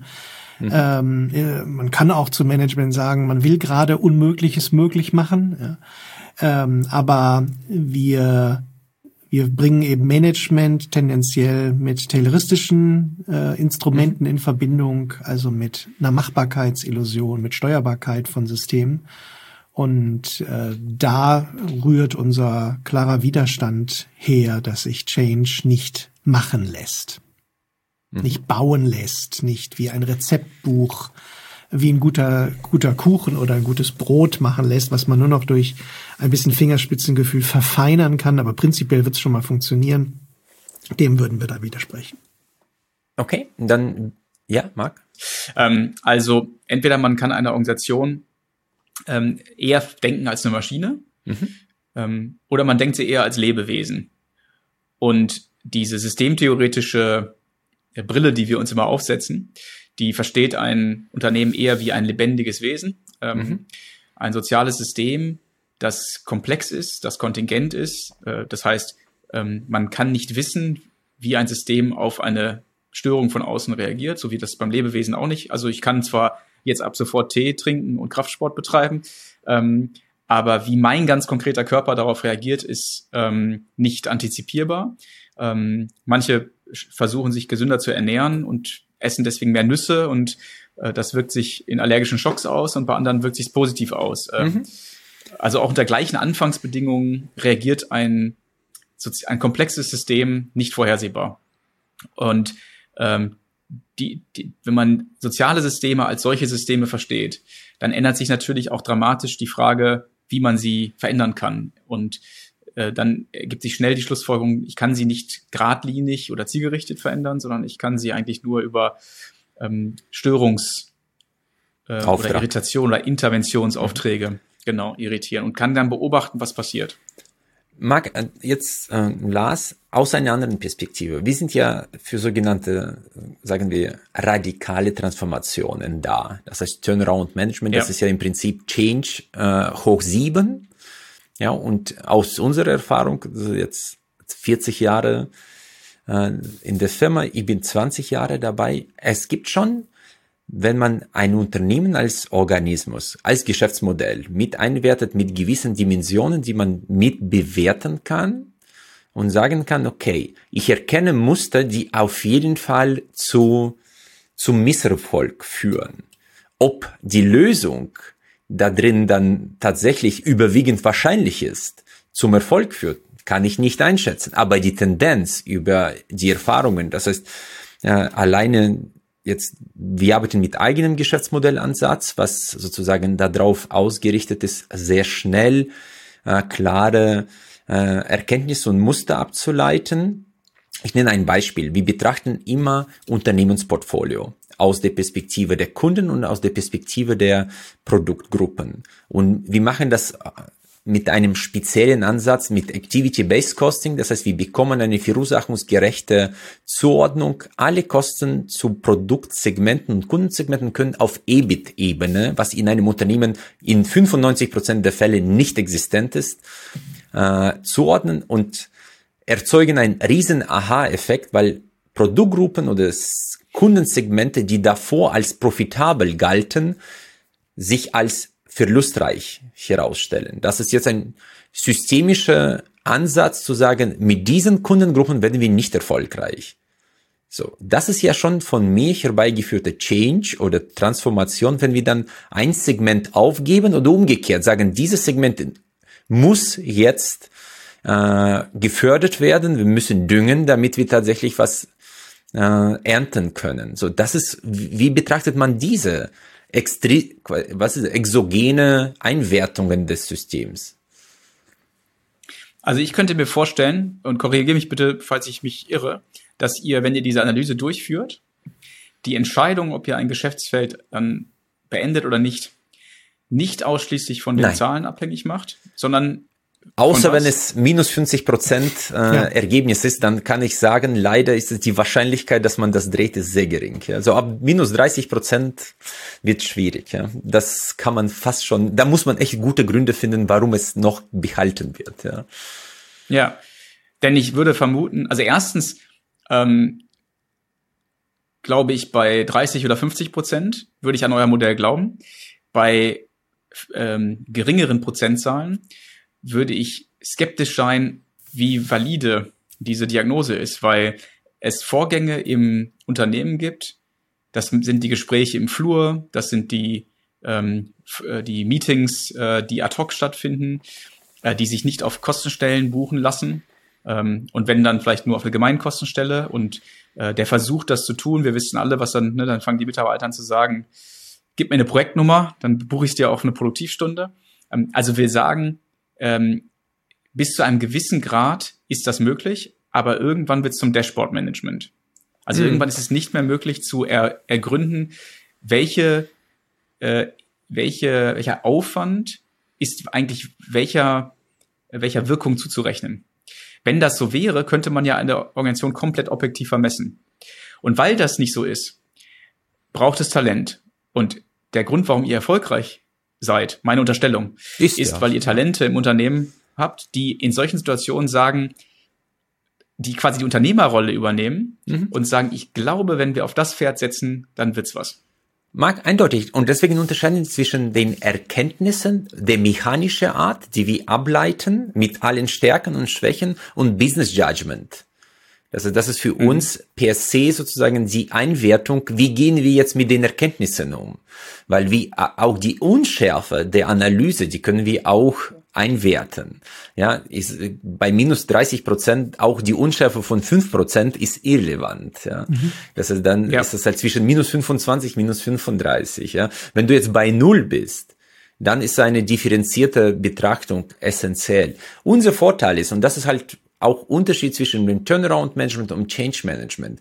Change Management setzt häufig da an, wenn man gewisse Unzufriedenheit mit den Ergebnissen hat. Ja, passiert meistens. Bei uns ist es so, dass wenn wir kommen, äh, wir stellen fest, dass das Unternehmen einfach so einen Verlust macht, dass die Gründe für diesen Verlust zu eruieren viel einfacher ist, als jetzt für, sagen wir, eine leichte Verbesserung des Ergebnisses um zwei Prozentpunkte, was für, für Verdopplung sein kann. Aber von minus äh, 15 auf plus 5, das sind 20 Prozentpunkte Verbesserung, die sind einfacher zu greifen als von plus 2 auf plus 4. Ja, deswegen, das ist vorteilhafter für uns. Mit unserer Methode können wir relativ schnell diese große Brocken identifizieren. Und ihr habt noch einen riesen Vorteil, unterstelle ich mal, nämlich in dem Moment, wo ein Unternehmen in die Krise gerät, ähm, werden ja ähm, die Selbst Selbstverständlichkeiten werden ausgesetzt. Also genau. in dem Moment, wo Krise ist, äh, ist gilt gilt ganz viel nicht mehr. Das kennen wir auch aus dem Privaten. Ne? Wenn ja, der Strom ja, ausfällt, ist ähm, das ist Mark, ähm, das ich finde der Begriff äh, Knappheit schafft Klarheit.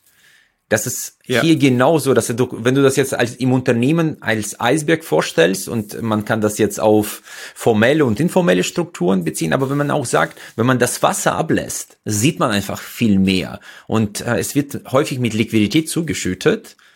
Ja, und alle Probleme sie, übersieht man. Ich meine, ich habe jetzt während der Corona auch gesehen, dass durch staatliche Helikoptergelder man auch sehr viel zugedeckt hat, auch an der Bereinigung der Strukturen. Ja, und das Gleiche gilt im Unternehmen. Knappheit schafft Klarheit. Und wenn wir kommen, ist alles knapp. Das heißt, wir sehen viel mehr. Das ist gar nicht, dass wir jetzt so viel besser sind als Leute im Unternehmen, weil die meistens auch bessere Branchenexpertise haben. Aber Situationsexpertise, die haben wir. Ich wollte noch auf einen anderen Aspekt hinaus. Also ja. bei dem volle Zustimmung auch, aber ich wollte darauf hinaus, dass, weil in einer Krise die Gewohnheiten ausgesetzt werden. Also wenn der Strom bei uns zu Hause ausfällt, dann ähm, und ich dann quasi äh, nach unten laufe, um eine Gasherd zu holen. Die Routinen sind weg sozusagen. Ne? Die Routinen sind weg und okay. weil die Routinen weg sind, kann sich neues Verhalten plötzlich einen Weg bahnen. Also was sonst vom Immunapparat ausgeschwitzt wird, so das macht man bei uns nicht, ist jetzt plötzlich möglich und das mhm. gibt euch die Möglichkeit, ähm, Entscheidungen zu treffen und Veränderungen einzuleiten, die im klassischen Change Management, was ich jetzt Schwierig mal als sind. ja, genau, als Gegenpol nutzen will, viel schwieriger sind, weil man da sofort den Immunapparat der Organisation zu spüren bekommt. Hm. Das ist eine gute, ein, eine gute Analogie. Lars, wolltest du was ja, sagen? Ja, es gibt noch, ähm, ich erkenne noch eine Gemeinsamkeit im, im Denken, mhm. nämlich ähm, Springer sagt dazu immer die, die positive Kraft des negativen Denkens. Also mhm äh, du beschriebst, ihr findet heraus bei dem Produktportfolio, welches die größten Verlustbringer sind. Und da mag's mhm.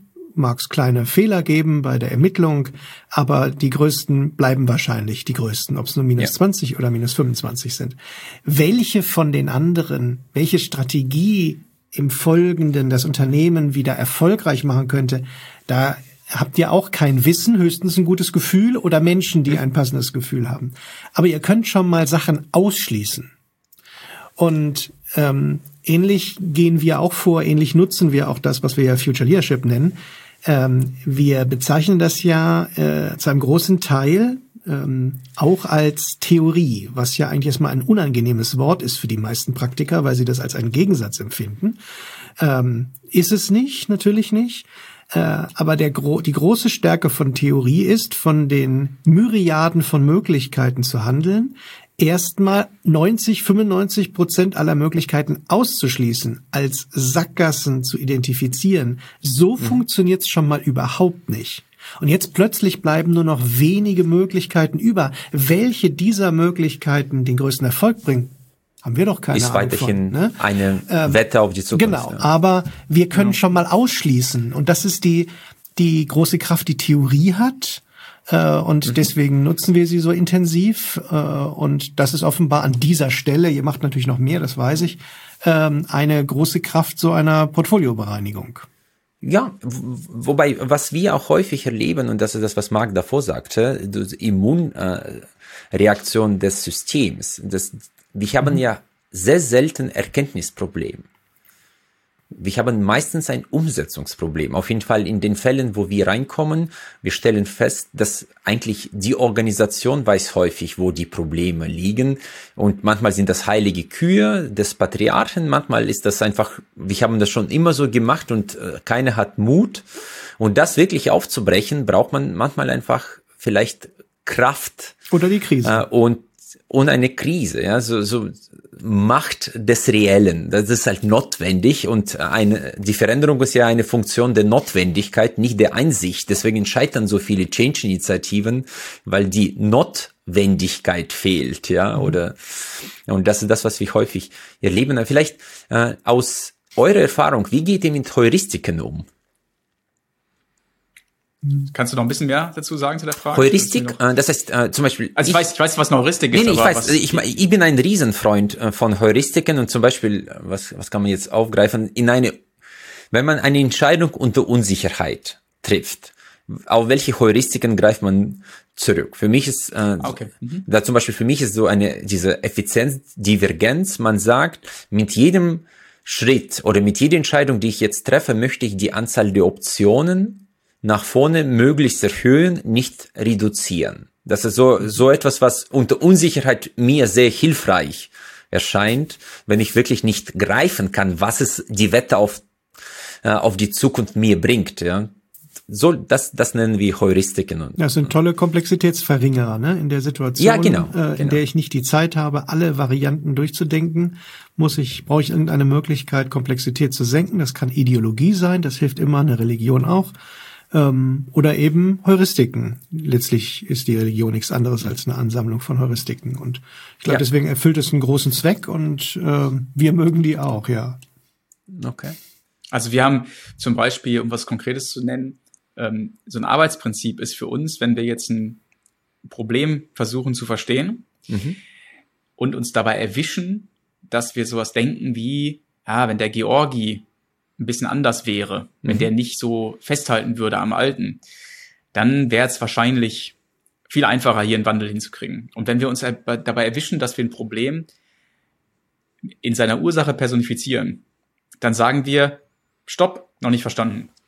Also wir suchen quasi so lange, bis wir eine Ursache gefunden haben, die sich mit dem Kontext erklären kann. Und um nur um das Beispiel auszuschmücken, äh, würden wir dann vielleicht, ich konstruiere das jetzt, äh, beobachten, in diesem Unternehmen gibt es, so ein ähnlicher Fall ist schon untergekommen, gibt es eine Notwendigkeit, die wesentlichen Entscheidungen eigentlich immer mit dem Gesellschafter abzustimmen. Mhm. Und der Gesellschafter wiederum äh, ist in einem sehr politischen Verbandsgefüge. Ähm, und ähm, bevor dieser politische Rückhalt nicht gegeben ist, ähm, ist die Gefahr, eine Grundsatzentscheidung zu treffen, viel zu groß. Ja. Ähm, also handelt dieser Akteur, der Georgi, handelt jetzt äh, bewahrend und zurückhaltend.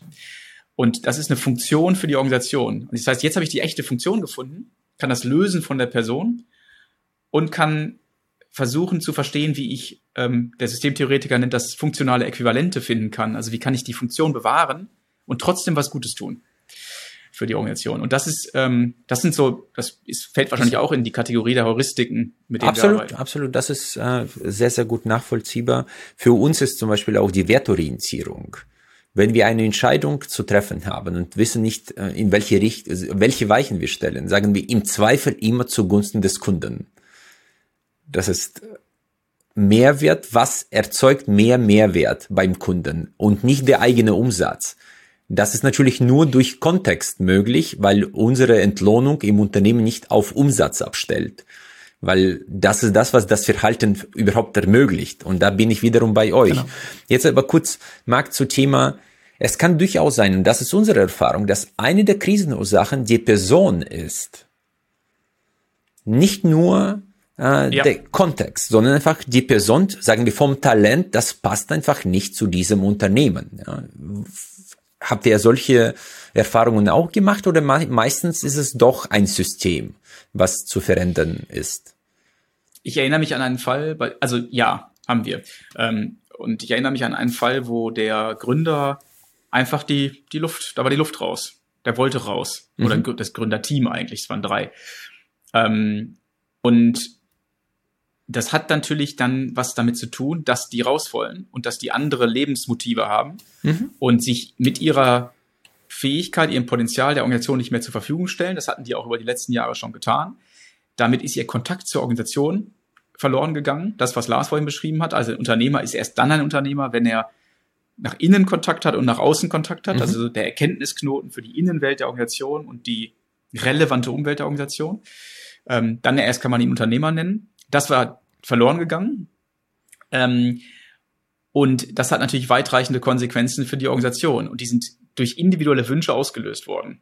Mhm. Nur trotzdem kann ich das Problem natürlich jetzt nicht lösen, nur indem ich, ähm, also eventuell schon, wenn ich jetzt diesen Unternehmer über, überzeugen könnte, beispielsweise durch ein Coaching, dass er sich nur kurz für ein paar Monate ein wenig verloren hat mhm. und und, und, und sich irgendwie sein, seine Orientierung verloren hatte, vielleicht mal eine Auszeit brauchte.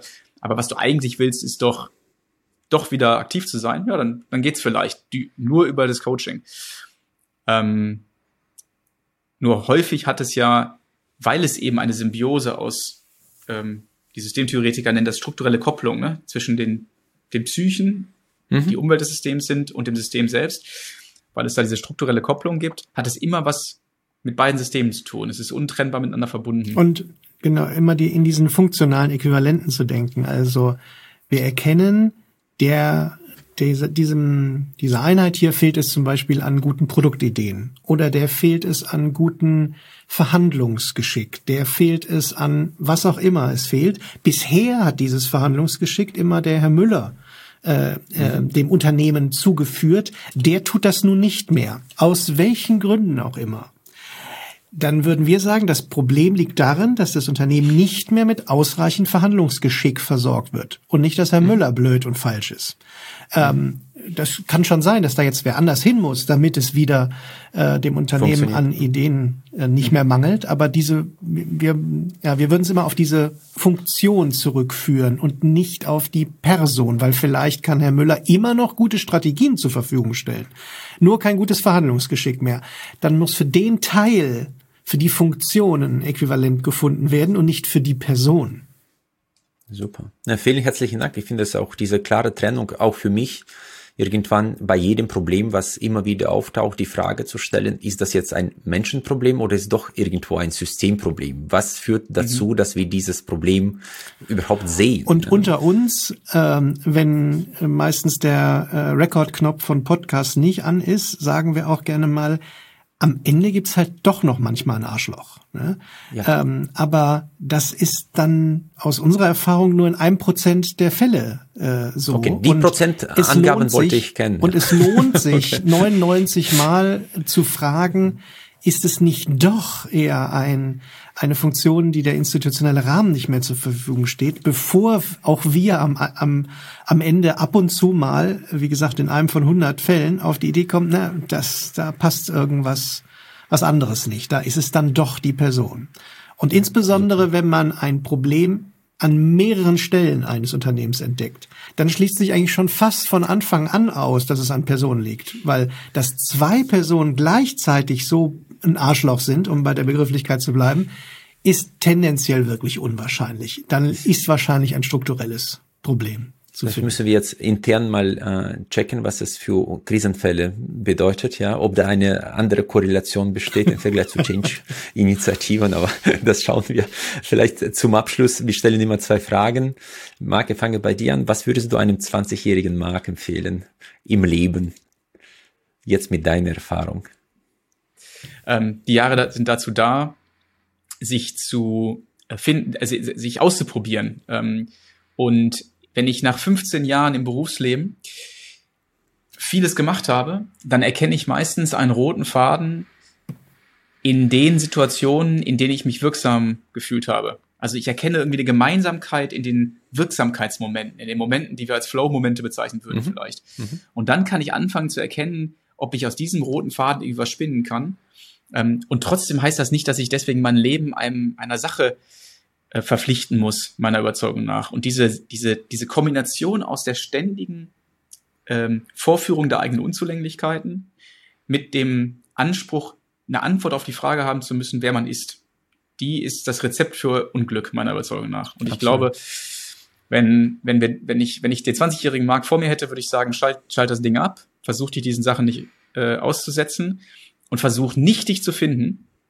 Äh, du bist, du bist viele, äh, du bist so viele, wie du Kontexte um dich rum hast. Probier was aus, hab Spaß im Leben und ähm, mach das, was deine Stärken, äh, worin deine Stärken dich nach vorne bringen, will ich mal sagen. Also wo du von deinen Stärken getragen wirst und dann ergibt sich das schon.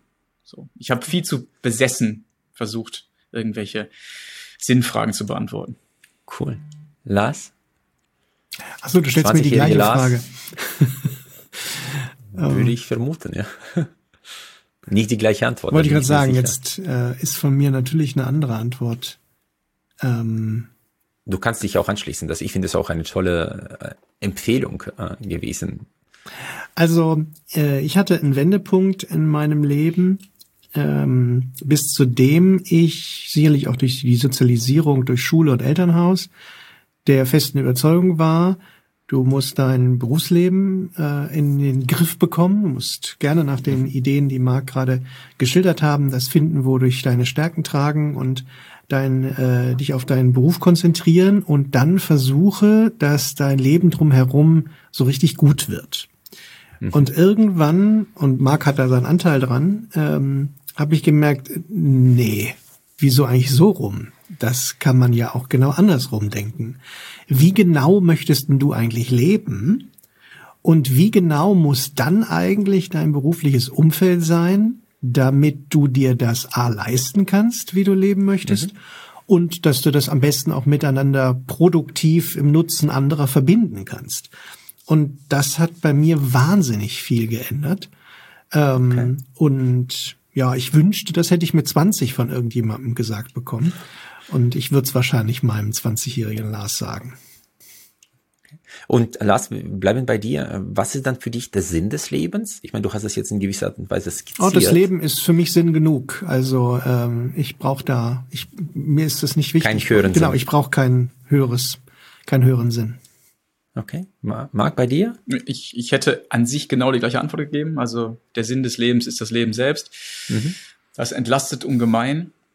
Und gleichzeitig glaube ich daran, dass Wirksamkeitsbedürfnis äh, oder dass die, dass Menschen sind ja eigentlich soziale Wesen und äh, mhm. fühlen sich immer nur dann glücklich, wenn sie den Eindruck haben, dass sie für ihre, für ihr Umfeld eine relevante äh, Relevanz Beitrag, einfach, ne? Beitrag leisten. Beitrag leisten, genau. Funktionslust wäre, sozusagen, ja. Ja, und ich glaube, das ist auch sehr leicht zu erklären, weil sonst wären wir evolutionär einfach nicht überlebensfähig. Ausgestorben. Wir mussten, genau, wir mussten relevant sein für unsere Gruppe. Und weil das so tief drin ist und ich das nicht einfach abgestellt bekomme, egal wie viel ich meditiere und Sport treibe und was es ich mache, ähm, weil das so tief drin ist, ähm, gebe ich mich quasi geschlagen. Ich werde nicht diesen Zen-Zustand erreichen in meinem Leben und ähm, akzeptiere die Tatsache, dass ich ähm, immer wieder mir überlegen muss, wie kann ich anderen irgendwie mhm. nützlich sein, weil mich das offensichtlich glücklich macht. Und ich habe daraus ein Lebensprinzip gemacht für mich, diene anderen. Das klingt so unterwürfig, aber damit ist einfach gemeint, ähm, was, wenn ich unzufrieden bin, frage ich mich das immer. Und meistens erwische ich mich dann dabei, gerade eine Entscheidung getroffen zu haben, die eigentlich gar nicht anderen nützt, sondern nur kurzfristig mir selbst beispielsweise. Ähm, also es ist ein extrem hilfreicher Orientierungsanker geworden für persönliche Entscheidungen, weil ich immer wieder reflektiere, wie nützt das jetzt eigentlich gerade anderen? Und wenn es anderen nützt, dann ist es langfristig eigentlich in der Regel auch äh, selbstbefriedigend, sag ich mal. Ja. Marc, ich glaube, dass es mit dieser Brücke hoffen wir, dass wir einen gewissen Nutzen mit diesem Podcast und mit den 90 Minuten schaffen konnten für die äh, Zuhörer. Ich bedanke mich herzlich für diesen äh, wirklich langen, aber sehr, sehr schnell vergangenen Austausch, der sich super angefühlt hat. Herzlichen Dank. Hat viel, Hat Spaß, viel gemacht Spaß, gemacht und anders ja, als viele Gary. andere Business-Podcasts hast du die Pferde wirklich mal von der anderen Seite aufgezäumt. Das war sehr erfrischend. Danke dafür. Es freut mich sehr. Freue mich sehr, dass Sie auch diese Folge bis zum Ende gehört haben. Wir investieren viele Ressourcen und Leidenschaft, um diesen Podcast möglich zu machen. Sie würden uns sehr helfen, wenn Sie dem Podcast folgen und vielleicht auch bewerten würden. Ich danke Ihnen im Voraus. Ich freue mich auf unser Wiederhören.